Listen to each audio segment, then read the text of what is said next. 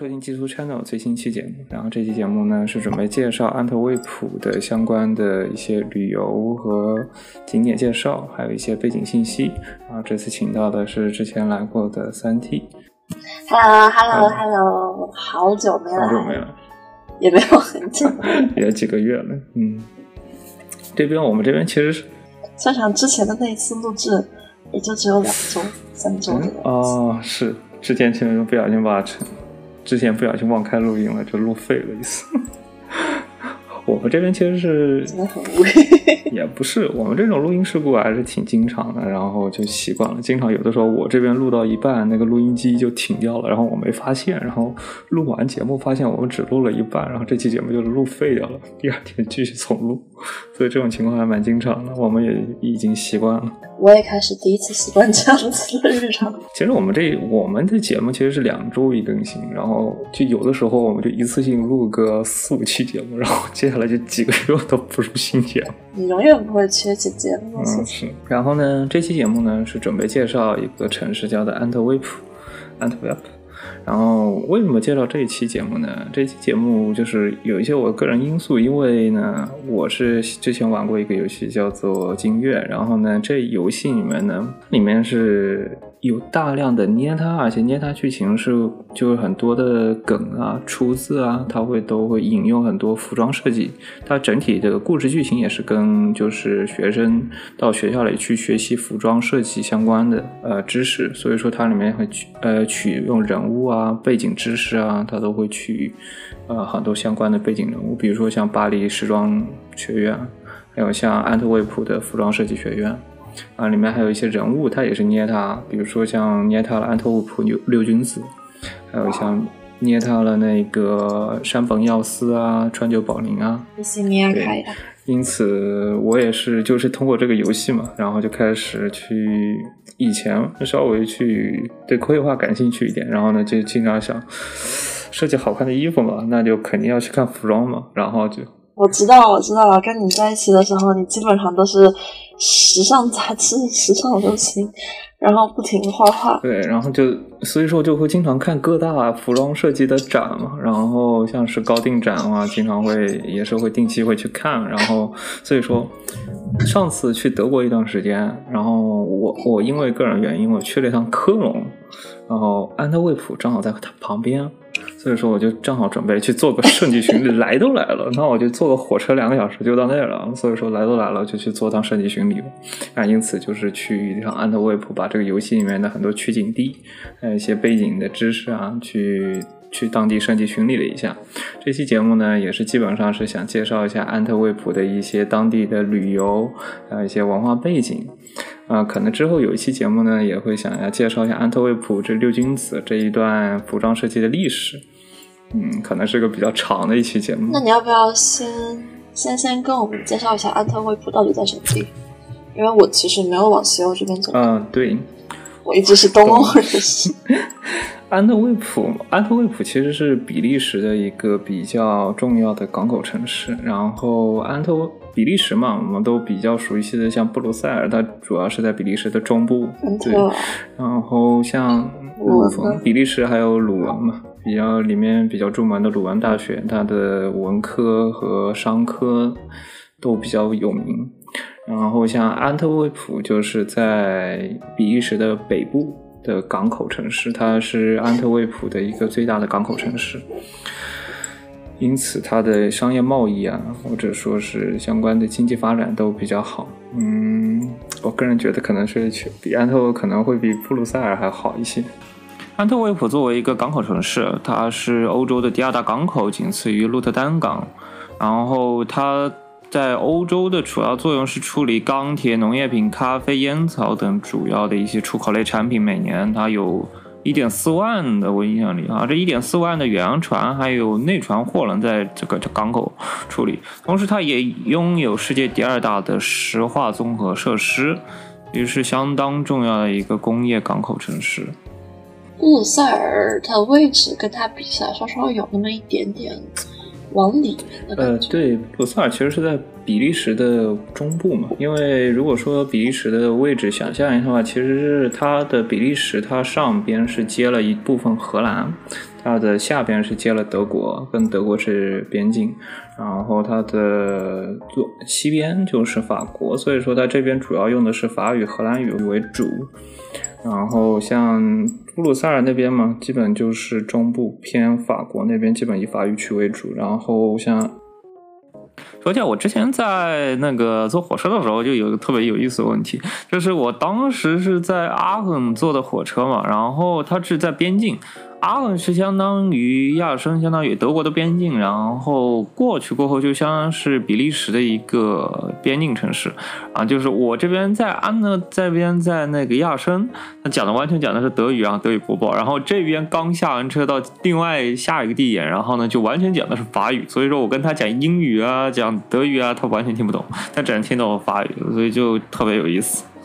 安特卫普其实是跟荷兰非常非常近的，所以说当当地。荷兰语其实是作为第一个优先语的，然后如果他会去排序，他们当地语言会去排序，他们需要排四种语言，啊，就是如果排序的话，就比利时语、法兰啊法法语、荷兰荷兰对荷呃呃那个荷兰语第一是荷兰语、法语、英语，最后一个德语，就是排四个语言排在一起，就是每你们每次看什么公交站台呀、地铁牌呀，那个就是特别长一段。啊，顺便一提，就关于荷兰语和德语的事情，就是之前我在坐地铁嘛，然后他会发那种当地旅游的传单，然后这个传单是用荷兰语写的，呃，我当时第一次是没有看懂，因为是混在一起，然后我抽了一书，抽了一本出来过后，我正好在坐地铁嘛，然后看坐地铁等的时间挺长的，然后就在那块看这个呃传单，我发现这个荷兰语和德语之间其实感觉单词。啊，相似度还蛮高的，而且基本的语法好像能感觉瞅出来一点它的规律性，因为跟德语好像还是有一点的相似性，所以说你要硬看，硬要去看荷兰语，其实是能看懂一些的。而有的人就吐槽，其实荷兰语就是德语的地方方言的感觉。它它它虽然是跟法国、跟德国靠得挺近，但是我感觉这个城市好像跟德国的感觉不太一样，整体的感觉好像更加偏。如果说安特卫普的话，可能更加偏北欧系一点，它的建筑风格也是有一点北欧那边的感觉，灰蒙蒙的整体天气。这也是很漂亮、很很美的城市。你会有点，你感觉德国的房子有点，德国乡村的房子就有点像木金房的那种建筑，就是乡村的那种。如果像德国的那种，如果说是那种城市里的风格，可能更偏向于那种大型的砖砌成的那种城堡，或者说是那种。巴洛克时期的风格，红红的小木屋，就是很中欧、很巴伐利亚的那种建筑。哎，我觉得德国的建筑，可能我没有德国北边走，我觉得德国南边建筑看着不是很漂亮，但是觉得挺没意思。我也是，基本上在我我这边基本也是在德德国南部待，南德那边待着。对，我们说的就是慕尼黑。因为慕尼黑其实当时就你说很没意思，其实它有一个历史背景，就是它当时不是二战嘛？二战的话，其实慕尼黑中心城市百分之八十的建筑都是被毁坏的，它基本都是在二战之后才新建的这些建筑，所以说你也看到大量的建筑其实是有一点啊近现代的风格，就有小。只有少部分的中心城区是那种传统的一些建筑风格，而且其实因为历史比较悠久嘛，慕尼黑历史比较悠久，所以说它的各个建筑也挺混杂的，不像意大利那么统一。感觉意大利的话，你会能想象出一个非常统一的建筑风格，而且其实是那一个城，那一整片城都是差不多那一个风格。红红的屋顶，然后呢，偏他们都在那一个时期建成之后，也没有什么大的对扩建啊之类的，确实是没有大范围的改建。你像德国那边的话，因为啊战争比较多，所以说建筑风格它会比较混杂一些。但其实我还挺喜欢稍稍混杂一点的建筑风格，就是你走在街头，就是你不抱着任何期待，你都可以随处发现，哎，其实各种各样的清晰，拐个角就能看到一些很不一样的房子啊，然后那种历史和现实交错感融合在一起的感觉，还是挺神奇。是因为我当，所以所以你对安特卫普的感觉是？是更偏向现代一点，还是是更古典？嗯，我这边还是感觉安特卫普的整体建筑还是偏古典一点，就是那种主城区其实都是老城区，然后只有少部分的靠北边的港口，它会有一些新建的建筑，所以说整个城区还是给人一种古朴的感觉更多一些，啊，有一点工业时期的那种风格。不知道你这边看了照片过后，跟伦敦的，或者说跟那种。英国乡村的风格有没有类似呀？应该还是不太一样。我觉得伦敦，伦敦分地方吧，西边和东边真的是差距特别大。我主要住在东边，然后有的时候还会往更东边去，那边全部是老金融城和新金融城，基本上那些房子都是属于，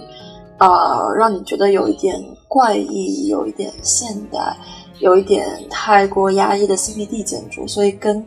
欧洲小城市完全不一样，但是你要是去你要是去西边的伦敦，我觉得你是真的回到了那种就是维多利亚时期，或者是呃再往前说一点伊丽莎白时期，甚至有一点古罗马的那种建筑的感觉。我觉得伦敦的房子就是属于走到拐角就能发现，哎，这个地方很有意思，一个十六世纪、十七世纪的老教堂，中间印着几座新建的商业化大楼、商业化小楼。也没有那么大的大楼，然后再有一个很奇奇怪怪的居民楼在旁边，最后旁边可能还是一个伊丽莎白时期的他的那种富人区白房子，就挺神奇的。嗯，就是我去安特卫普最留下印象的其实是那个它的那个建筑，然后是这样的。在安特卫普，它整体的城市规划，像在旧城区和城市雕塑都是比较有名的啊。它的市政广场和市政大厅那一块，主要都是古城旧城区，然后是以砖砌的我呃是以砖砌建筑为主，然后除此以外还有像砖砌教堂也是比较有名的。而且它的整体路面也是用用那种像砖，类似于砖块大小的那种铺垫的那种凹凸不平的，所以说，呃，骑车是不太方便，因为有一点个有一点颠簸，嗯，整体还是比较好看的，像在古旧城区那边。嗯，就是我实际去安特卫普啊，就安特卫普给我留下比较印象比较深刻的就是那种像那种你也知道，我们之前就是我们小时候用过的那种砖，他会用那种砖拼凑起来的那种房子，然后呢，它外面不会做。额外的装饰，你会能看到明显的砖和砖拼凑的那种堆砌出来的那种感觉的墙面，这个给我的印象比较深刻。因为其实，在德国的其他的那种那种地方的话，可能外面的贴的墙饰会更加的细一些，会你会看到那个墙面整体会更平整一些。那在安特卫普这种略微感觉有点粗犷的感觉，也会让我比较印象深刻。你也看到，像它的楼顶都是那种更加的阶梯型，不像那种。呃，德国那种像斜坡会更加平缓一些，所以说整体建筑会给我这样这样的感觉。那我觉得这个城市会比怎么说，德国的大部分地方更适合作为一个旅游目的地来看待。呃，没有说德国不好的意思，就是我觉得安特卫普会经常会被人忽略掉嘛，因为它没有什么特别。标志性的建筑，就是或者说特别标志性的文化类的那种地标型的建筑。有的人去旅游嘛，他一定要去打卡，所以说一定要去啊，像巴黎啊，或者说要去呃柏林啊，总得柏林登堡嘛，或者说巴黎铁塔，或者说你要去啊。那个威尼斯的省，是什么布鲁塞尔啊？他总得要去一点地标。他是属于属于有一点文化人，然后有一点点小疏离感。但其实你走进去，发现其实这个城市很丰富多彩，很多可以玩可以逛。对，因为它本身是呃背景的话，你也知道是像呃十九世纪那一段时间嘛，像荷兰的荷荷兰那个贸易比较繁盛的时期，我觉得它也是基本上是配。呃，跟荷兰关系走得比较近，所以说它的当时的海上贸易发展的比较好。它也是依靠这个海上贸易慢慢起来、建立起来一个城市。它当地的文化以及船的元素，确实是被运用的非常的广泛的。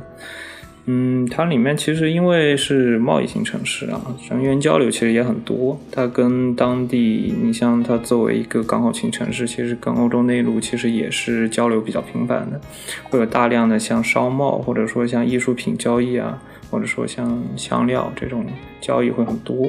所以说，当地的一些文化交流会很，它文文化交流会很丰富。在此背景上，它也会建立起了很多的相关产业，比如说艺术产业。当然，你像鲁本斯，或者说像啊凡戴克这种人，就是在安特卫普当地生活比较久的。呃，你像那个服装设计学院嘛，它也是作为一个服装设计学院，它的辐射产业，它当地的像艺术设计类的、服装、珠宝这类的买手店会很多，所以说会在当地能享受到非常多的这种相关艺术的消费，特别是像画廊，我在当地特别印象特别深，它的画廊特别的密集，相对于。德国，因为我说在慕尼黑待的比较久，那相对于慕尼黑来说，它的画廊的数目，我觉得它是能多一倍的。就到哪随处都可见的各种各样的画廊。感觉慕尼黑好像是一个很无聊的城市，除了工作和学习。慕尼黑的 感觉更加实在一点，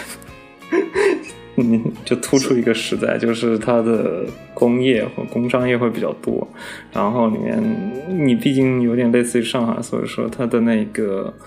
总公司都会经常会在慕尼黑设，然后所以说汽车产业比较汽车呀，或者说相关的机械产业比较丰富。安特卫普可能那种书生啊，文艺气息会更好一些。里面的像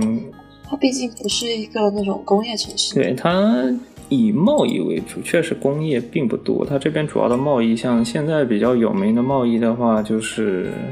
啊布料贸易，然后以及。啊，钻石贸易，曾经的那种传运，现在估计已经就不是最主流的行业，反而变成就是历史的纪念城市。姑且不论当地航运到底怎么怎么样啊，这个确实没有相关数据，但是当地的钻石产业以及相关的那个艺术产业还是蛮丰富的。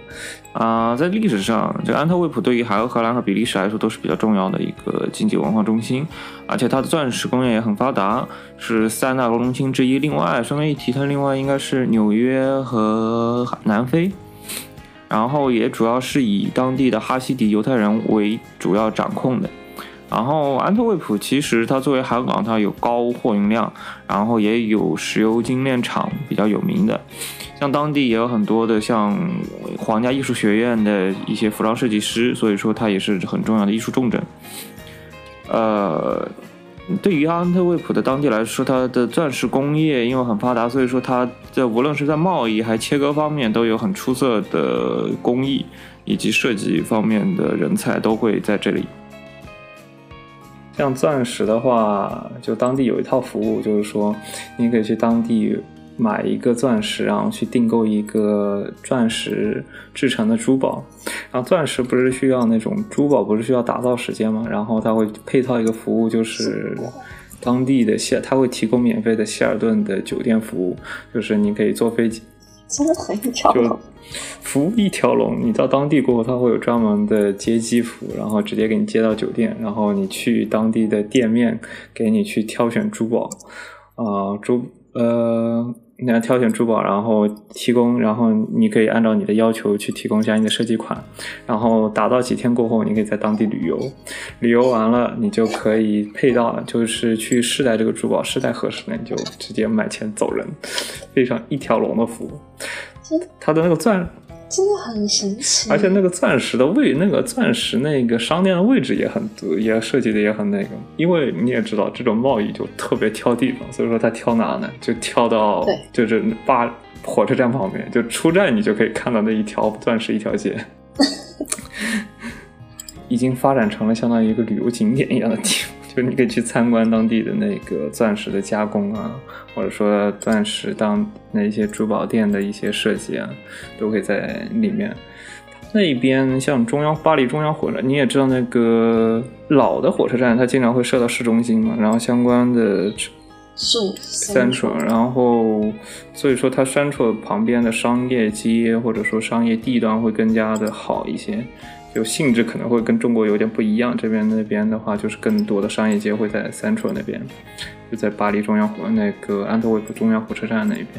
然后很多大型的那种像百货商场啊、购物啊，都会在这一条街上面。说起来，为什么安特卫普会打造一个这样子的钻石购物区？它这个地方产钻石吗？还是就可能它是钻石贸易的核心嗯呃，就是更多的应该是像非洲的钻石，它会大量的从安特卫普那个港口运，可能更多就是上世纪那一段时间，就是淘金热的那段时间，所以说它的钻石会有很多的非洲的钻石从运到安特卫普，然后在当地交易。嗯，然后像里面它经常的宣传语是，它当地的钻石是被合法开采的。然后，所以说他能获得一个证书，是证明这个钻石是在合法的条件下，然后合法的民，就是那个不是那种非法民工。然后呢，他的交易也是完全透明的，不是那种是经过一些战争背景的钻石交易导致的呃交易。就是他所有的钻石品控到供应商到珠宝商，全部都是经过这个机构权威认证的。嗯，是。有点类似于这种感觉，好神奇啊！我感觉有点像 marketing 嘛，就是你买了过后给你买个良心，你买的这个钻石就买个安心，你是那个做慈善的感觉。啊，我不是去掠夺人家的血额资源的。对，因为有钻石嘛，因为可能会比较廉价，因为是因为它的那个背景不是很干净，然后这边的钻石可能会相应来说价格会好高一些，但是它的质量。和品质都有保证，而且它来源也会有保证，所以说会有很多的人来这边买钻石。真的是属于跟其他城市不一样的一个购物体验。虽然我暂时我暂时也不会去 购买这类东西，就是 最近人造钻石听说也挺好的。哦，对这个东西没有什么太大的那种感觉，觉得它更主要像一种仪式感。但是我知道那边的呃工匠啊、珠宝商啊，还有钻石工人，估计会很依赖于这个产业，会把这个东西打磨的特别精美、特别漂亮。嗯，是。安特卫普除了钻石产业以外，然后呢，如果说另外一个的话，就是当地旅游。当地旅游的话，这边是有保存很好的中世纪的啊古建筑，在一些在主要的主城区。它这边确实新建建筑不多，所以说它的主城区基本都是这一类的建筑。然后另外一方面的话，就是当地的各种各样的博物馆了。这边可能有名的博物馆，就是你说的那种大英博物馆，像那种，呃，那种凡尔赛宫或者是卢浮宫这种特别有名的大的博物馆，这边确实没有。但是这边会有坐落很多，就是当地大大小小的各种各样的名人故居啊，或者说，呃，小的那种画廊啊、博物馆啊、展览啊，都会很多。这边是主要的一个卖点。然后，如果说真的一个最有标志性的建筑，就是当地中心的圣母大教堂和它北边的有一个河畔博物馆，这是主要的两个比较有名的博物馆。你最喜欢哪一个？是那个比较古典一点的教堂，还是更加怎么说现代化一点的河畔博物馆？这个的话，我个人可能会。怎么说呢？如果说最留下印象的，我觉得应该是那个圣母大教堂。如果说我最喜欢的话，应该是那个河畔博物馆。这边的话，可以先从那个河畔博物馆开始讲起，因为确实是一个非常有意思的建筑。它的整体风格，你也参考图片，其实也可以看到它的风格整体来说是类似于啊那种。四方形的包豪斯的那种建筑风格，然后它那个外面贴了大量的红砖，然后其中中间会镶嵌了玻璃，啊，这种相互碰撞的效果是我很喜欢的。啊，其中整体的建筑的那个排布也是让我非常喜欢的点，因为它是一层一个展馆。层次非常分明，就是一个层它会以以一个主题进行展览，像分别是像第一层是那个大厅，然后第二层的话是一些历史建筑、历史文物，然后依次往上是分别是像有一些世界文化，呃，当地的文化，还有传播文化、航海历史，对。就是它里面就特别有意思的就是里面那个扶梯，你也知道那个楼层之间它会有一个过渡的那个地方，那个过渡的地方有的时候我们超市里它会放广告，但它在这里放的呢就是各种世界世界上各个地方的船，比如说像我们比较熟悉的像非洲那种贡多拉，呃，像非洲那种独木舟，像那个威尼斯比较有名的那种贡多拉那种。独尾船，还有我们现在的比较大的那种渔船，还有那种大的游轮，它都会放到上面。它每一层有不同的船，你也从这边你也能看到，就是安特卫普的船的元素是融入到整个城城市的设计元素里面。它的那个河畔博物馆也是有点类似于半岛式的设计，我不知道它是填海造地造出来的还是造出来的那个地方，因为它有一点升出来，它是从那个港口那边升了一块出来，然后这边建了一个河畔博物馆，它那边就相当于它在一个港口里面，然后周围其实有很多的船的。我刚刚查了一下，说这个建筑其实是由扎哈·哈利德设计的。他设计的北京的那个银河 SOHO，还有什么迪拜的那个那个那个帆船建筑，好像也是它，非常的让人印印象深刻。整个，因为你也就是像安特卫普的整体建筑风格灰蒙蒙的嘛，然后你会看到远远的矗立一个红色的砖红色的建筑，会让人 确实比较容易印象深刻一些。里面的话，其实我当地。展馆除了我们比较熟悉的，里面有介绍当地大量的游轮的仿，就是那个船的发展历史、科技的发展历史那种展馆以外，它的最顶层是一个高级餐厅，然后它那高级餐厅是占了最顶层的一半，另外一半是观景台嘛，然后它的下一层是观景台，对，是一个那种。完全空出来的那种天台，然后你在天台上面，你可以看一下整个安特卫普的风景，这是可以的。然后你在底下呢，其实是一个空白的展馆。这个展馆我估计它是临时机动，就是最近办什么展，它就会安排什么展。像我去的时候，它安排的是一个酷学派的展，所以说里面是当时是为了宣传酷学派的文化，就是那个日本文化去办的一个展，可能配合奥运会吧。然后里面有很多的日本的，日本认为它值得宣传的文化，然后里面一些，里面是有像它 A C G 它重点宣传，呃，还有像和服，还有那种涩谷的那种洛丽塔，或者说是嗯涩谷风啊，洛丽塔风啊，它重点是它在那个服装的，就是那种日本服装的丰富性上面，它还挺下功夫的。啊，就会会给你介绍日本当地年轻人不同的那种亚文化的人，他会想喜欢穿什么类型的服装，他会特别重点去宣传这一方面，可能看到他们那边视角的不同。我们会可能会宣传一些传统文化的比较多嘛，然后他更宏大一点，他那个就是或者说听起来更经典，就光就是一定要那种。体面的那种文化，它都他们的这个酷学派展览里面会大量的亚文化的展展厅会很多，越小众越好，然后越那批吸引越好，越在某一个领域深挖越好。那亚文化反而比较符合我们这代年轻人发展，就感觉看起来比较没有那么的，就看起来会更有意思一些嘛。因为有的时候你能看到不同的年轻人专注的领域啊不一样，然后会。有些过于艺术性的东西啊，或者说过于古老的东西，反而就看不懂。我觉得它就是那种很现代的风格，尤其是建在河边、河畔，然后又是很航海这种很宏大的主题。你在顶部，你又能看到最多是三百六十度全景，然后你看个太阳、夕阳下山、日落，用这个方式结束你在安特卫普一天的旅程，我觉得很惬意。嗯。它那边其实是能看到一条弯弯的运河绕过，因为那一条就是安特卫普的构造稍微有点神奇，它有一条弯弯的运河，就是那个运河不是直的，是那种有点像 S 型，而且那个拐的还挺那挺，啊幅度还挺大的，所以你能看到一条弯弯绕的运河，把整个安特卫普劈成一个三分之一和三分之二的层次，看起来特别有意思。那条河好像叫斯海尔德河。我正在 Google 上面及时搜索，给人的印象还是蛮深刻的。然后另外一个正好讲完河畔博物馆嘛，然后正好讲一下安特卫普的另外一个比较著名的就是那个它中央的安特卫普。如果说老城区中央的话，应该就是那个啊圣母大教堂。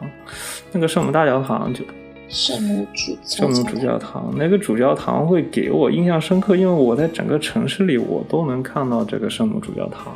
也看到那一个像是巴黎的那个铁塔那种地标性建筑。因为它的那个塔实在太高了，就是与之相比的周围也没什么新建建筑，然后全是老城的那种四五四五层高的建筑，然后一个一百多米高的塔立在那块。你会就是你到哪都能看到那张那个塔，所以说给我印象特别深。你觉得那个教堂和你在欧洲其他地方，比如说你在德国见到的教堂，有什么不一样的地方？德国那边的教堂感觉没有那么像意大利的那种奢华的感觉，可能更简单一些。呃，是。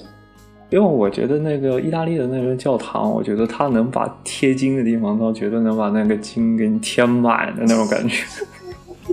就会给人那就彩绘一定要给你就是油画呀，或者说那种装饰性的东西，巴洛克的那种装饰性的东西，会给你做的特别的齐全。然后呢，能给你贴铂金的地方，绝对给你贴满。德国那边建筑会白色的那种，主主以白色为主体的那种教堂风格偏多一些。你像去，就算去那个科隆大教堂也是一样的。科隆大教堂，我前段时间有意思查了一下，科隆大教堂全高好像是两百多米，呃，一百不对，是一百七十多米。为什么会这么高？一百七十多米，一百七十多米。然后呢，它当时是称为教堂里的摩天大楼，就是。高耸入云，就在德国，就是那一块，那一整个北部那一块，科隆其实是最高的。但是我不知道为什么啊，就是我实际去科隆过后，我对那教堂的高度没有什么印象，因为我可能是混在那一堆建筑里，呃，反而就没有什么印象因为科隆太大了。然后我之前去看的那个科隆的那个大教堂，虽然很大，但是。它是双塔式的设计，就是它一共有两两个塔，而且那个塔是有点像竹笋，你知道吗？竹笋，你 你那个塔的设计就有点类似于竹笋，竹笋就一层一层一层，而且是特别粗的那两个塔，就是堆放在一起。所以说我对它的那个高度没什么印象，但是对于安特卫普的高度反而会特别有印象的，因为那个塔实在太尖，又尖又细，一根。塔直接杵上一直接那个立上去，所以说让我印象特别深刻。高耸入云，它就一根塔，而且就特别细的一根塔，所以说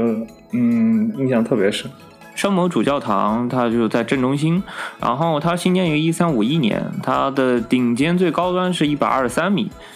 它目前的第一阶段的修建是修建于在一五二一年完成了，但是顺便一提，它到现在主教堂到现在没有完全的完工，然后里面是陈列了很多像鲁本斯的建鲁本斯的一些画作，啊，整体是成一个哥特式的一个主要建筑。它听起来就像是那种文艺复兴之前就很哥特，然后很中世纪的。如果我觉得巴别塔会建成什么样，大概就是这样子。你对他的这么赞美吗？这个评价很高啊！那个里面是不是有鲁本斯的壁画？里面它会有，呃，里面它有两三幅鲁本斯壁画，像那个耶稣升降，还有像耶稣下降和耶圣母升天的一些，呃，相关的作品都是鲁本斯当地借的，估计是借的活吧。然后。要要敲分，然后它那边其实是按照它的主体设计的话，应该是，呃，它的主体设计其实是在当地那个占地还是蛮高的，然后占地还是蛮大的，然后它是在市中心嘛，占地是二点五公顷，呃，大概是两个标准的足球场大小，标准的田径场大小，所以，标标准足球场大小，两个标准足球场，然后。呃，你绕一圈大概要绕两两两公里吧。我当时是就比较有意思的是，它的那个门，我不知道是它在装修，因为你也看到那个图片里显示的，它有它塔顶是在装修的。然后它底下也有地方在围圈起来在维护，所以说它当然有可能下一次你还来的时候它还在重我觉得我欧洲人的装装修水平其实还蛮长的，你像那个呃。在英国的大本钟，最近装的快五六年了，照样没有人能看到。我看，我记得那个圣家堂，那个西班牙的圣家堂都修一百多年了，到现在还没修完。不能理解，办事效率，可能这就叫精益求精。欧洲人的办事效率。哎呀，我我我家附近有一个地铁站，然后那地铁站上次跟一个朋友路过的时候，他说。十年前就在修，十年之后还在修。可能如果十年之后我再来伦敦，我再在这个地铁站附近，估计它还是没有修好。我之前去那个斯图加特，斯图加的那个火车站，它一直在修。然后斯图加特那个火车站，我去的时候让我会以为有点像我的滁州站，滁州的北站啊，不是滁州东站，是滁州北站的那种感觉，就是那种水泥地，然后外面还装修的破破烂烂的。哦，他他那个外面不是有宣传图嘛？就是他装修后的样子，装修后的样子长得有点像那种啊，特别现代化的，就是底下有好几层，然后上面有一层那种表面的跑火车的，底下有地铁啊，什么地下管道啊，特别丰富。我不知道他要装几年，我估计我毕业研究生、博士读完了，他都没装完这个破这个火车站。嗯，你可以给他一个期待。那也不要，因为我那边待有个朋友在当地待的比较久了，说这个这个火车站五六年前就已经开始修了，然后呢，我现在看看他样子，好像一半都装不完，不知道 不知道他实际装还几。他说他说那个主教堂到现在一直没有修完工，但是第一阶段第一阶段的建造已经建完了。可能现在是第二层的，或者它可能更多是维护。我觉得它的主体已经被修建完了，它更多是一些呃一个大的维护吧。因为它那个有意思的呢，就是维护的时候不是要围起来嘛？然后围起来，我们就有的时候想上装修工地，它会有单独给你就是一些那种铁皮围出来，给你留一个小口子。那个小口子一般我我会认为那是员工走的，不是我走的。我第一眼呢。结果发现就是我先就是如果说按照一个圆，我先走了十度左右，就三百六十度，我先走了十度，我先走到那个走走到了那个地方，我以为那不是给我走的，我就继续往后走，然后又绕了一个圈，然后又 又绕就绕了一个完整的圈，然后又绕到了我的那个地方，我觉得可能是不是我又错过了什么？然后我又绕了一圈，所以说我实际上那个在进之前我跑了这个圈跑了两周，然后大概绕了将近一个小时，就在这个绕这个圈。那个，你有找到他的那个吗？你有找到他的入口门后来？两小时之内？一个小时，因为它就是很大嘛，就有两个足球场，你就绕两个足球场跑了两圈，还是走的，走了两圈在那块绕。因为它那个门只有一个，不是说就有的像比较多的大的教堂，它会有好几个门，其他门都是关着的，就那一个长得像装修通道的门是开着的，所以我每次从那边进去绕了两圈，跑了一小时才进去这个门，里面还是蛮敞亮的，它会玻璃使用的面积特别的大，而且不是那种彩绘玻璃，嗯，像有的时候像圣母大教堂啊，它会用那种大量的彩色玻璃啊，或者说那种。它会尽量的把里面的空间啊，用那种实心的石头，就不透光的石头，然后用少量的光去突出那个光的重要性。还有布局上面，特别是教堂这种礼拜性质的教堂，它会拿来突出那种啊中央的那个彩绘玻璃，圆形的彩绘玻璃的那种神圣感。这里面的整体设计还蛮敞亮，而且用的是大量的那种透明的玻璃设计，所以说给人感觉会非常现代化。然后纵深还是很强，除了中间它有一个巨大的高塔，然后是中间那个最高的高一百多米的高塔，然后直接高速入云的那个地方，那个高塔里面有好几个钟，所以说实在太高了。每次整点报时的时候，每次整点报时的时候都能听到那个塔的那个钟声，那个钟声还是蛮响的。我觉得它跟我想象中的那种比较中式的教堂、中世纪的教堂比起来。还是不太一样，就相对更更怎么说更敞亮、更现代化一丢丢。可能也是因为它后来十六世纪、十七世纪经过了第二轮、第三轮的维修、升修、改造。因为整体建筑，我觉得它应该更倾向于它当地的一个主教堂的一个作用，因为整无论是规模还是它的那个礼拜的性质，下面里面用的像提供的一些宗教用品来说，都比别的地方会更加普通的教堂来说会更加的丰富一些，可能更偏向于主教堂的作用。安特卫普那个教堂附近还有什么其他的？安特卫普那个教堂，我稍微组织一下语啊。安特卫普的那个教堂嘛，就是它是作为一个教堂。如果说你说那个，你就可以想象一下，如果那个教堂是个旧的 center 的话，那个中央火车站就是那个新的 center。旧的 center 周围就是一些大的广场，就是有点类似那种大的广场。我估计以前的话是拿来作为那种商贸市场的那种广场，因为它是那种用的是那种方块型的木块去方块型的地砖去铺设的那种大的广场。啊，周围会有很多比较老的有名的商铺，还有一些啤酒馆，嗯，基本都是围绕着这个主教堂。还有一些很 fancy 的那种餐厅，还是说那些地方在？呃，fancy 的比较 fancy 的餐厅也基本会设在这个地方。呃，因为那个那一片区啊，就是有点类似那一片区。特建筑特别密集，就那种建筑群，然后就是各种小道啊，各种那种弯弯绕绕的地方特别多，你在跑到里面就得有一点迷路的感觉。然后很多店就是设在里面弯弯绕绕里面，所以说我每次想去一个店，我需要开个地图去找那个店在哪里。我我对我对那个安特卫普中央火车站的印象就是，你当时刚到安特卫普的时候。给我发了个图，然后说：“哎，这是什么水晶宫博物馆呢？为什么看起来这个火车站这么敞亮，玻璃这么多？”哦，就那个那个，当时在那个中央火车站，就是我当时就是我是坐火车过去的，我不知道当地有没有机场，我是坐火车过去的。先从我是在科隆嘛，然后就是从科隆在布鲁塞尔转车，从布鲁塞尔转到了安特卫普火车站。那个火车站是三层。就是我要出站的时候，一定要先坐那个三层三层扶梯上去，我才能出这个火车站。所以说，火车站的那个层高非常的高，不像我以前印象里的那种标准的欧洲的火车站，就是那种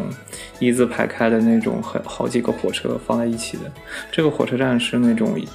我其实不太能理解你说的三层火车，第三层坐火车是什么感觉。就我能理解它上去再下来，然后下来再上去，但是我不是很能懂第三层火车站要怎么怎么怎么把火车开出去。它那个应该有点类似于地铁，只不过它把那个放在一起，放在一个高度了，就是它它把它放到上面去了，就有点类似于地铁，它会有高架上去和下去。像巴黎火车站整个整体构造其实是属于一个主火车站，然后它是相当于它一个巨大的一个高耸的建筑，然后它将底下整体挖空过后。呃，我之后查了一下，是整体挖空过后，然后整个火车其实是在地下穿过的，然后就有点类似于地铁的那种构造，然后通往像荷兰啊，像整个欧洲中欧洲内陆的一些火车通道，而且这个建筑整体是以砖石建造而成，有圆形的屋顶的候车室。这是一个主要的候车室的一个建筑，真的也非常像教堂。然后进入到候车室之后的一个像那个列车进出的部分，它是由另外一个当地设计师设计的，是一个巨大的一线拱形的玻璃的建筑。然后这个建筑也是被评为利比利时有史以来最杰出的一个设计。竟是哎呀，我，说一下，我好像没有绕过它的背面，我好像我没去过安特卫普主火车站的背面，因为主火车站的正面实在太哦太华丽了。然后我也是从它的正面走，实际上我就火车它是从背面出去嘛，我也没注意过那个火车站到底是怎么出去的。因为它那个转乘，我觉得下次如果我自己去，我会去注意一下。因为它那个有点类似于商场的那种感觉，就是那种商场不有那种扶梯吗？两层的扶梯，然后是那种自动扶梯上去下来的那种转乘，然后那个扶梯层高还蛮高，所以说那个火车站一共三层叠在一起过后，这个整个火车站看起来从正面看起来就是类似于大教堂的那种风格的那种建筑，然后正面是那种。呃，用玻璃和那种类似于呃巴洛克和那种古罗马混合建筑混合在一起设计的那种风格，因为它那个设计的时候是一九一八呃十十九世纪那段时间。然后他会把之前的当时设计师就把之前的很多啊各种风格杂糅在一起设计的这一个教堂。啊不对火车站 中央火车站。教堂，其实它跟教堂比起来一点都不逊色，真的很漂亮。那种就是玻璃，然后白色大理石和金色的浮雕在一起的东西。放在一起就有很威严又很贵族，又因为它很高，也会给一种就是稍稍有一点点压迫感，但它又是很透明的玻璃，又会把你那个压迫感给冲散掉。因为它相对于教堂来说，它的那种玻璃的采用会更多一些，会给人。更加现代的感觉，而且是那种不像那种以前老式的那种特别碎的那种装饰性很强的玻璃，它会用那种大面积的立面玻璃，那种方块的玻璃去给你做一些采光的设计，所以说给人来说更加现代一些。同时，它采用的另外一方面，它也是使用了一些，呃。但同时，它还有它的那个整个建筑的正面，它会采用很多像罗马柱一样的设计，会给人一种庄重的感觉，所以给人，它是被称为铁路大教堂的一个别称，而且同时它也是各大杂志被评选为最美的教堂之一，啊，最美的火车站之一。真的，看见实在太说你说真的啊！如果你在外面，如果你不知道它是一个火车站，如果你听不到火车的那种汽笛的声音，我觉得你会把它就是完全当做一个教堂，我觉得没有任何的问题。在旁边看的时候，如果你不进去的话，你是会把它当做一个教堂一样的建筑。呃，我在米兰的教堂也很漂亮。米兰的教堂是那种大的拱顶的设计，作为一个大厅。米兰的教堂也非常漂亮，也有点类似于这种风格，但是因为米兰教堂建的呃不对，米兰的火车站，米兰火车站也类似于这样的建筑啊。米拉诺那个中央火车站也是一个很著名的一个世界建筑之一啊，它是采用一个折中主义的设计，然后其中有个大量的钢制的拱顶，你会模仿的是以前古罗马时期那个钢制拱顶的建筑，它是世界上最大的一个钢制拱顶，然后也全欧洲也就只有它会被简称为中央火车站。然后它在整个欧洲的火车站设计中也是有非常大的影响力，所以我觉得如果说你去米兰，中央火车站也是一定要看的一个建筑之一。哎呦，我觉其实我觉得在欧洲，其实很多的火车站其实会被设计为整个欧，特别是有历史的火车站会被设计为整个城市里比较繁华的一个现代建筑建筑之一。它承载了很多的像除了交通以外。它有很多文化，还有博物馆，或者是城市购物，它会都会安排在整个火车站这样的一个呃作用力。它承担了很多社会的那种地区的那种啊商业建筑的一些作用。真的是已经分不清火车站和教堂。米兰的那个火车站，它是用一个大的拱顶去做一个建那个风格。那个拱顶，它那个拱顶，它内部的内饰是用方块形。你也看到，像这里也是用方块形。它是那个做一个大的拱顶，然后进去过后，你可以再进在里面进行转车，和这个是相类似的。嗯，如果有兴趣的话，我觉得还是米兰的话，也可以从火车站走，因为那个火车站也很漂亮。它是更罗马式，这边的话有点巴洛克到近现代那种混杂风格，那边是更经典的罗马式的那种建筑风格。毕竟米兰和罗马离得也不是很远，那个建筑我感觉可能建的还是有一点点的，所以说它那个风格会更古老、古早一些。这边的话就是现代和古典相互交融的风格。然后里面就是那种大量的玻璃嘛，一整块的那个玻璃去做一个屏罩，有点类似于那种菜市场的那种玻璃啊。菜市场，菜市场应该是塑料棚。菜市场有这么好看？菜市场应该是塑料棚，我讲错了。那种这边就是那种方的玻璃，然后里面整体内饰的话，有点还是更像那种教堂的那种，一更偏向现代的风格吧。我有点对于科隆的那个火车站的印象，那个特点特别有印象。科隆的那个玻璃呢，是有点类似于铁艺的风格，因为它里面的装饰性的铁艺会非常多，所以说看起来会特别漂亮，而且不是那种我们有的时候看到的有些铁路的那些那些火车站，它那个做的那个玻璃会做的特别简单嘛，基本就是最简单的铁啊，最简单的那种呃，最简单的那种钢铁去做那个架构或结构，它只要能保持支撑就行。那个科隆的那个大棚，就是那个玻璃棚，它里面做的铁艺还有做的弧度，它做的会非常的精美，会让人印象非常深刻。而且科隆的火车站是。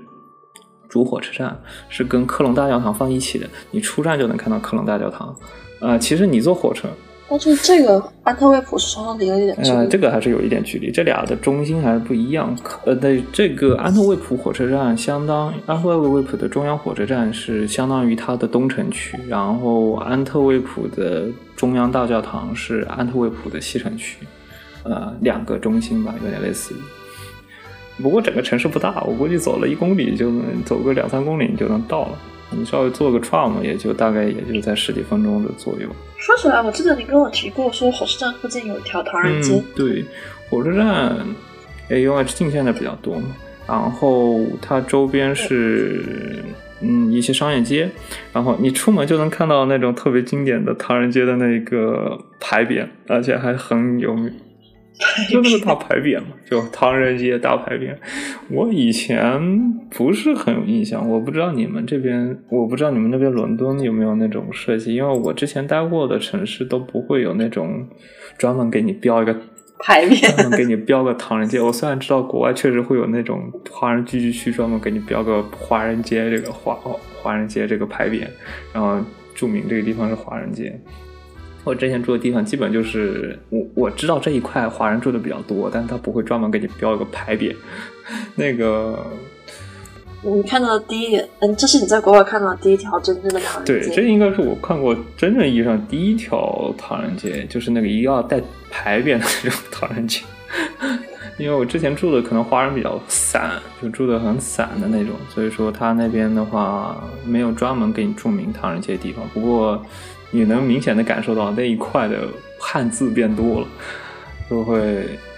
那我住的那一块是基本是这样的。可能慕尼黑的那一边华人确实没有给我印象，华人街特别多的这个地方，就住的还蛮散的。可能它总人口是比安特卫普要多，但是它没有那种很核心的华人聚集区，或者说历史上没有形成这样子的规模，所以就算现在人还挺多，大家都是分散住着。然后都聊到火车站嘛，然后正好推荐一个私货的，你就是众所周知比利时，众所周知比利时巧克力很好吃嘛。然后比利时的那个，所以说它会有一些比利时的，嗯，比利时巧克力巧克力的一些博览展览馆，里面展览呢就是巧克力的制作过程。呃，我去过科隆，呃，我去过科隆的那个巧克力的展览馆。然后我去了比利时巧克力展览馆，我个人觉得比利时的这个巧克力展览馆会更有意思一点，或者说更符合我的喜好一些。科隆的巧克力的展览馆，它会大量展示工业化的生产巧克力的过程，就会把一个工类似于工厂规模的机器里面放了大量的原料，然后那个工业生产线直接给你摆在一个那个。博物馆的中央，你可以看到那个一代一代的生，一代一代的巧克力生产出来，很包扎，啊，给你放到那个商店里去。这边呢，像那个比利时的巧克力博物馆呢，它这边会更实用一点，还是说更消费主义一点？他会做一些巧克力，更偏向设计感、艺术它会有一些雕塑，像巧克力，他会用尝试去用巧克力去给你做一些。非常精致的雕塑啊，雕塑作品很多。它有那种你看到像你给你的图片里会看到有一些那种有点像蛋糕一样的雕塑嘛。然后我也看到它有那种像两两个人层高的那种雕塑，就是那有点像呃，它其中有个建筑是有点像那个迪士尼城堡的那种感觉，迪士尼城。迪士尼就像迪士尼城堡那种大的城堡的风格，一个堆的两两个人就有有两米高，肯定是有两米高那种特别规模大的建筑。然后其中也展示了一项老时候如何去销售巧克力的店面，然后里面比较有意思的是，里面它有一个餐厅一样的设计，然后它的餐厅通过立体的投影和音乐去给你啊做了一个专门的动画，然后那个动画是通过那个投影仪，然后照在那个餐具上面，它会给你显示，呃，给。它这个感觉好米其林啊！它那个。那个做的特别，那做的特别有意思，因为它那个餐具是那种不反光的吧，应该是不反光、哑光的。餐具，然后呢，你坐在上面，它会给你展示，通过投影展示一个类似于巧克力的甜点的餐盘制作过程。哎，那个制作过程呢，不是通过人，就是我们知道那个巧克力制作的时候肯定是厨师给你做嘛，那个不一样，它有点像那种小矮人，就是那种蓝精灵的感觉，就给你一堆人，一堆人就给你一堆小人驮着那个。比它高好几倍的那种巧克力蛋糕啊、酱啊，然后给你去制作一个巧克力的餐菜品那种录像，它通过投影仪的方式给你展示，而且因为它是有照有那个相餐具嘛，所以说它那个投影照出来过后会特别的立体，所以说个人感觉体验非常的好，而且与之搭配的是它里面会有大量的巧克力的不同口味。会给你，他会告诉你巧克力的不同的风味的那种方向，然后他给你介绍。同时呢，他介绍完呢，他不会给你光介绍，因为你介绍肯定没有感觉嘛。他会给你去试吃，因为他会给你就一溜排，就不同种类、不同风格的，就是几十种，应该有二三十种。那他这种风格，他会给你排在一起，他给你描述不同巧克力它的那个风味的方向和特点。啊，通过这个的话，你可以去挑选，然后你可以去选择自己喜好的口味，同时你也可以去在当，你可以直接在他提供的店面里去买你喜好的口味。就算你不买呢，他也会作为小礼物，他给你附赠一个像九宫呃一个宫格那种九宫格那方格一样，每一块都会有不同口味的，你可以去作为一个小礼物带回去。所以说那个整体体验非常的好。他真的很会做生意，比利时人、荷兰人真的很会做生意。就服务态度特别好，就我感觉这个钱花的特别的值，花了十欧元，我想到都是很开心。想到很开。哎，十欧元你去吃这家餐厅，或者是去更高级的餐厅，你觉得哪里更好？安特卫普其他的餐厅跟这家比起来有什么特别的？嗯，这边就更倾向于巧克力博物馆嘛，所以说它的主要的提供的零食啊，或者说提供的都是跟巧克力有关的。这个可能不适合当正餐。呃，正餐类型的话，这边当地是，嗯，这边当地以欧陆菜为主，就是现代派的欧陆菜为主。呃，当地会有比利时菜，但是比利时菜有点。我个人感觉有点像德国菜的感觉，不好吃，也不算不好吃，就德国菜，猪肘子啊，或者说酸菜呀那种东西，你可以想象一下，这种东西感觉就登不上大雅之堂的感觉，嗯，就特别的粗犷。所以说与之搭配的话，经常会出现我我逛餐厅，我逛了好久，因为我想去吃比利时菜，但我发现这个比利时菜基本都和酒馆搭配使用，就是它不是作为。你你去了他们的小酒馆吗？就跟炸鱼薯条这种东西也在酒馆里面吃比较少的感觉。就我发现他们可能就是以酒作为销售的主体，但是你下去你吃呃你喝酒嘛，你不可能就是光喝，所以说它一定要搭配。这个搭配的是什么？就是那种当地的比利时菜，就是那种有点类似于下酒菜的感觉，都不像正餐。但正偏正餐类型的，除了我们比较熟悉的意大利菜啊，像土耳其菜啊，那当地比较多的是欧陆菜为主，就是混合的欧陆菜吧。嗯，比如说他会通过呃不同，可能就是他当地没啥新店，没啥自己的东西，然后。有点类似于北欧嘛，这样海鲜海鲜的海鲜是一个方面，然后欧陆菜的话，可能还是更多的是以啊欧陆菜的话，更多是以牲畜作为一个主要基底去给你制作甜制作料理为主。嗯，他会去欧陆菜嘛是个皮，然后他会给你去展示一些理念，嗯，去一些做菜的理念为主。它不会有特别大的风格。我觉得欧陆菜这个概念就像是那种融合了亚餐、韩餐、日料，然后泰国、东南亚料理的那种亚洲餐馆的感觉。欧陆菜本身是一个菜系，不过这个菜系没有带有特别明显的特点，相对于你说的意大利菜啊，或者说像法国菜啊，它没有特别明显的特点，是一个啊混合菜系，所以说它更集各国菜系之大是个比较近现代的概念，有点偏向于北欧的那种感觉，它是以展示那种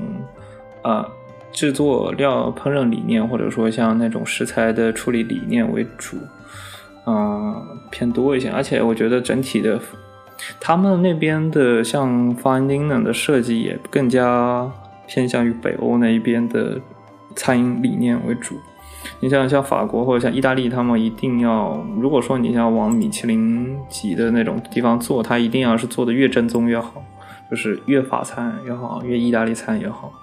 不会做什么创新菜。这边的话会。比较多的，像北欧那边靠近，就是尝试去做一些创新菜啊、先进融合菜为主，就是吃法菜或吃意大利菜吃多了。哎呀，我好饿了，我们要吃我也想吃。哎呀，好饿！我我想吃那个，我想吃西班牙菜，或者是那种呃葡萄牙小酒馆。我就我就最近有点特别想去吃这个西班牙菜。很好吃，西班牙菜我个人感觉是比较符合中国人口味的，相对于中国人的口味。如果说按排名，我个人觉得西班牙菜应该排第一，然后第二是意大利菜，法菜其实反而不太对中国人胃口。但是法餐好吃的也还不错。法菜它的好吃的方向可能跟中国人的理念稍微有一点微妙的差别，有。就我觉得他比较在意食材的好或者是坏，然后各种酱汁搭配。中国菜就比较接地气，我我觉得中国菜比较接地气。我觉得中国菜不太适合做米其林的那种太奢华、太怎样的厨艺。嗯，我是个人觉得法国菜的那种，就是我我们吃的那种，如果说有点像那种像。呃，淮扬菜或者是样子粤菜那种，一定要柔和，就是不要太张扬，就是尽量做的口感柔和一些。然后我觉得西班牙菜和意大利做的其实还可以，酸酸甜甜的，然后要么就酸酸咸的口味，或者说那种嗯香啊口味。但法国的那种菜你也知道，你想想看，鹅肝啊，或者说像鱼子酱啊，他会尝试去给你展示一些。刺激性的口味，这种刺激性口味很风味的。这种刺激性口味也不说像类似于我们平常喜欢吃的那种辣味，它是更加的那种啊偏呃生啊腥啊生猛的那种口味偏多一些。我觉得好像中国人可能吃起来确实是不太习惯。哎，我也饿了，我半夜三。亚亚亚亚洲菜最好吃了。嗯，亚洲菜。当地我不知道啊，那种亚洲人家是亚洲菜。哦，说起来就是除了这个欧陆菜混合菜以外，因为它是港口城市嘛，它会有大量的鱼肉的提供嘛，就是海鲜供应还是蛮好的。海鲜供应的话，在我去过的几个城市里算比较好的了，因为难得的我能看到鱼铺，就是新鲜的鱼铺，不是我说像那种。德国那种工业化、高度工业化，你能看到的鱼肉都是帮你处理好的，然后反正那个鱼肉看起来肉质也不是特别的新鲜的那种感觉。这边的话，它能就放到冰上面，然后那个鱼是呃，就刚杀完的鱼放到冰上面供你挑选，然后挑选完过后，你可以要求我要做成什么样，他会给你当场给你做好端上来。这个就有点类似于我们。嗯中国那种南方的沿海的那种感觉，就是现点现杀，然后现做，然后就直接能吃到新鲜的感觉。这个感觉好久没有感受到了。我上次在欧洲感受到，就是在意大利那边。意大利那边它会有新鲜的鱼铺啊，你可以去买当季今天新捞上的鱼，然后你可以买回来当地做。然后就是在安特卫普这边了，毕竟是港口城市，还是能。有一些地理优势的，我觉得就是怎么说，高度工业化的国家和城市就很能让你体会到那种非常世俗市井的风味的东西吧。就算是在国内，在上海，在嗯广州这样的地方，你想去找那种特别市井化的菜市场，盒马鲜生这种不算好。嗯，估计也有的找，而且未来可能只会越来越少。我感觉德国啊、英国就是属于进超市拿回来的东西全都是一堆塑料袋，然后过度包装、过度浪费，其实还挺严重。我我有点吐槽啊，就是德国在塑料袋方面特别的要求特别的奇葩，你你的那种。就是对食物品质的要求就怎么说呢？就是他购物就我无法那种理念啊，就是他购物的时候他不提供那个购物的塑料袋，你必须要自己去带那个自带的塑料袋去装那些你买的东西。但是他实际的包装用大量的使用了保鲜膜和那个泡沫那种透明塑塑料盒，你会就是每次做完饭你多一堆塑料盒在上面，而且不是那种。是的，我在英国也是，我每天做完饭我就要下去扔个垃圾，那个垃圾盒里面堆满了奇奇怪怪，不是食物垃圾就是就是塑料的，就是那种透明的盒子。因为它那个盒就是买东西嘛，我们我们买肉不是我要多少肉你就给我切多少肉出来，然后呢那个袋子不就一个袋子吗？它那个袋子有的时候我买多了，我就买好几盒，然后做的时候做饭比较多，我得做好几盒，那就特别浪费。所以说有的时候。感觉他们这在这个方面就特别的割裂。你明明不提供塑料袋，但是你又用大量的塑料的包装，每次一扔就全都在扔这些包装盒。嗯，工业化城市这点我挺不喜欢。对。不过它有一个好，就是它每个超市的品控基本上都差不多。如果我特别想吃那一款的肉，我不论在伦敦还是在我以前的城市，还是在英国任意一个角落，只要我能找到那个超市，我都能吃到那口东西。而不是你要看小摊贩 在不在你家附近。因为我个人对那个鱼肉的新鲜程度还是比较挑的，就是可能我平常吃鱼吃。你是温州人，我懂。就是我一定要吃那种新鲜的鱼，就是对鱼肉的新鲜的程度要求比较高。所以说我在德国当地待着，我每次吃那个鱼，我都能感受到那个品质不是很好，然后特别挑。啊，去安特卫普南，只能说它那种内陆国家。它呃，梅开这种内陆城市，鱼可能水产鱼不是不是主要主要食物，对是，而且吃起来特别麻烦。你也知道德国人那个那个感觉，你要是让他吃鱼，确实是有点难度。这边的话，能吃到一些比较好吃的鱼，而且是那种有意思的鱼，嗯，就是那种小鱼。你你理解？有意思，就是那种小鱼嘛，就是那种各种各样奇奇怪怪的小鱼，你能理解吗？嗯，就是小黄，有点类似于小黄鱼的那种大小的鱼。然后这种鱼你也知道，平常欧洲人是不吃的，因为太麻烦了，太麻烦了。所以是，全都是刺。说真的，我也觉得好麻烦。就他会给你提供这样的鱼。他这我之前吃的吃，我选了一条鱼，那个鱼是自己腌制的，尝试用盐腌制的生的鱼，然后它搭配面包使用，就特别有意思。可以去尝试一下，就能吃到各种各样新新鲜的鱼，这是在沿海城市比较独特的体验，就能尝试到各种各样新鲜的鱼和贝类。说起那个扇贝，我之前看了一个番，然后就是那个叫什么五 G 家的料理人啊，这里面有个番，有它有个类似的一个类似于扇贝料理的一个处理方式，它是那个是清呃森田县。啊，是青田啊，森田县。然后他那边，呃，他那边是一个有一个扇贝料理。然后那个扇贝料理呢，是用味增汤和鸡蛋。然后他他不是用锅去做那个味增汤和鸡蛋和海鲜扇贝肉，呃，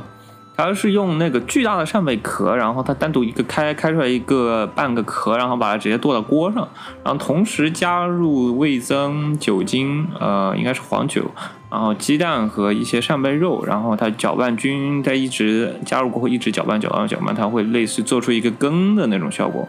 啊，那看起来也很好吃，因为因为扇贝做底，它会很好的保持了那个扇贝的那些风味，啊，同时呢也会有鸡蛋啊，这种做出一个羹的效果，好像是当地一个比较有意思的菜，我感觉我回头可以去尝试一下。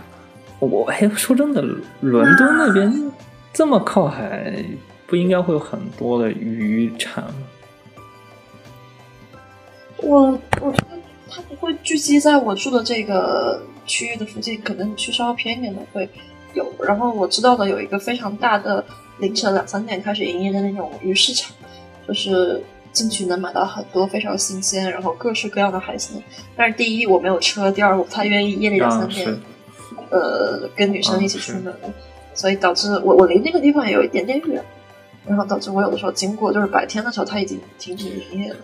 然后我感觉伦敦当地你找不到非常多的那种就是专门卖新鲜海产，就是现杀现做的鱼铺不是很多，基本上都是会给你先处理一遍。所以，嗯嗯，去找那种非常新鲜的鱼铺很麻烦，我就直接去超市里的那种冷冻衣柜去挑选肉，或者就单纯的去货架上买东西。不过我前阵子不是去海边小镇度假吗？那个地方就是有渔船上面直接卖新鲜海产的，但是也得看天气，也得看他们今天去外面打捞上来什么东西，就不是说你想买到什么就能买到什么。但是我运气挺好，连着两三天都看到那种新鲜龙虾，然后那个地方是龙虾产区，很便宜，十磅一只龙虾，啊，十磅真的好便宜，还挺大，就也真的很便宜。就我给人的感觉，英国只有炸鱼薯条呀，你也知道炸鱼薯条那个鱼是鳕鱼，就明明都是海产地，而且那个周围都是海，就给人的感觉应该反而是比较会吃鱼的，但是反而感觉英国人确实不怎么吃鱼，不怎么吃那种。中国人吃鱼好像从来不带骨头吧？就是中国人煮鱼至少要用骨头来做鱼汤，他那个就纯粹是鱼肉补充蛋白质和营养。不过炸鱼薯条也有挺好吃的，就是你可以换鱼的种类，你也可以换薯条的种类。但我觉得就整体就是 吃两次就够了吧，也不是很想再吃个十次八次。是。呃，正好绕回来，就是安特卫普虽然说好吃的很多，但是。不是那种接地气的好吃，我感觉 接地气的好吃可能有点类似于海海鲜，我觉得是他们海鲜的话，就是他他那边的海鲜可能有点接地气，然后呢，剩下的比较正经的话，可能更多的就是那种高翻丁的，价格整体偏高一些，就是大概是在二三十欧元左右。嗯，我觉得他卖的那个购物区卖的东西也不是很接地气的东西啊，他卖的是钻石。你说暂时要配的晚餐当然是翻丁。呃，对他那个翻丁呢，经常会隐藏在大街小巷里，然后去了过后，你会发现一个就是平常那种古呃比较小的那种街，然后你也看到那个呃比较古典的那种街道嘛，然后你也看到有一个装修特别啊 modern 的那种，那大概率应该是个什么高级餐厅类型的东西，或者或者说高级买手店，进去过后消费一般都不会太低。感质量不错，但是确实是整体的消费，我觉得有点靠北欧一些，消费还是蛮高的。唉，反正如果之后有机会，我觉得我应该会去安特卫普转一转玩一玩。毕竟我花了快两三个小时的时间 录这一期节目，如果再不过去，真的是有点说不过去了。就安特卫普的当地，就是去。可以可以安排个一到两天的，一两三天的时间，两日游，两天就够。待一天，然后晚上看夜景。嗯，第二天下午。第二天下午走人的话，我当天是安排了将近一两天的时间。哎呀，稍微有一点点紧了，因为那个河畔博物馆很大。然后里面转的东西其实还蛮多的，然后另外一个剩下的一些教堂和博物馆也很多。如果你花的话，你可能要花半天的时间去逛，剩下的第二天就两两三天的时间，你可以剩余一到两天，你可以去更多就是享受当地文化生活偏多一些，比如说画廊、书店。这些就是细小的东西，你得自己去体验。然后它的咖啡厅也是比较多，它那咖啡厅有点更像于那种北欧的那种色彩会用色非常的活泼的那种咖啡厅会很多。呃，整体的文化我觉得是背靠北欧更明显一些，能够感受得到。接下来嘛，就是我安排的另外一个就是安特卫普的去安特卫普的皇家艺术学院，然后。那皇安特卫普皇家艺术学院特别的小，就是它在市井里面，就是在居民区里面，然后突然冒了一个安特卫普的皇家艺术学院，啊，一个纯白色的建筑，在一堆灰的建筑里就特别的显眼。那个建筑就是完全的纯白色，然后学校特别的小。如果说你不是完全专门去安排旅行的话，你是不知道这个世界上最有名的扶老艺术学院居然在这个小地方。不会像那种我们别的那种大学的校区会特别的大，然后你专门能看到一个特别有名的大门，那个就浴室的感觉，对，啊。除了旁边那种特别，除了旁边它有个特别大的那种画材店，因为你要做服装设计嘛，有很多画材需要去买，然后它搭配的旁边会有个特别大的画材店，不然我真的不知道那个是个服装艺术学院。然后其实之后的话，更多内容是关于就是安特卫普这个当地出名的这个刘君子，他他是怎么走出名的，或者说这个皇家艺术学院是怎么出名的，因为他是其实是大概也就在一。一九八几年才开始出名，也就没没没多少年嘛，没三四十年，三四十年历史，所以说是比较近代的一个服装艺术学院，它也是刚成，也就成立了三四十年，啊，所以说它的那个历史还是蛮有意思的，之后可能会安排几期节目介绍一下。然后这，好嗯好，然后这期节目呢就大概在这样这样子，呃，感兴趣去，那我嗯可以让对。感兴趣的话，欢迎大家去安特卫普玩一些参观。在疫情结束之后，其实是可以坐游船顺便去一趟北欧的，所以说应该是可以安排。感觉是可以分析出一个就是旅游线路，可以是从布鲁塞尔到安特卫普，再坐个游船去北欧。北欧估计也就几小时时间能坐个，应该会有渡轮，然后直接能渡到北欧去。荷兰啊那一片应该都可以。下次的话，我去再去安特卫普，我感觉可以去拜访一下我在。瑞典的同学，我看一看安特卫普坐船就可以去丹麦，在在瑞典就有一丢丢有，有一丢丢，估计会有那种你也让那。其实我觉得伦伦敦那附近可能会有渡船往安特卫普走，那他俩别的不是。我觉得那一块应该会有那种什么旅游线路啊，就是那种几个城市、几个港口城市都给你转一遍那种游轮线路，大概会有安特卫普的感觉。虽然说最近全轮渡过去，估计也就几小时时间吧，几小时时间估计也就到了那一块，真的很小那一块，大不了再做个内陆嘛，上岸过后从那个最近的港口上岸过后再去做内陆过去。从比利时前往英格兰的轮渡。啊，从赫尔那边走，就是一个二战时期被炸毁的挺严重的一个城市。然后那个地方去泽布鲁赫。哎，科尔是你说的是德英国的科尔吗？还是说是德国的科？赫尔赫尔叫叫直接英文名叫叫后。我上次坐火车的时候路过过，是一个没有什么生机，全都是老年人的城市。就你在年轻人在那个地方待着，你很想走，但它是一个很大的港口城市，它是泰晤士河还是什么河的入海口？应该不是泰晤士河，是另外一条英国北边比较重要的河流的入海口。可以，对，嗯，大概就这期节目呢，大概就这样。然后非常感谢您的收听，如果感兴趣的话，可以订阅我的订阅基督 channel 的喜马拉雅、B 站账号，或者说是苹果 Podcast 或者网易音乐。还有 Spotify，我都是在 Spotify 上听你的播客。也有 Google Podcast，嗯，大概是这样。然后非常感谢您的收听，嗯，那就这期节目，拜拜。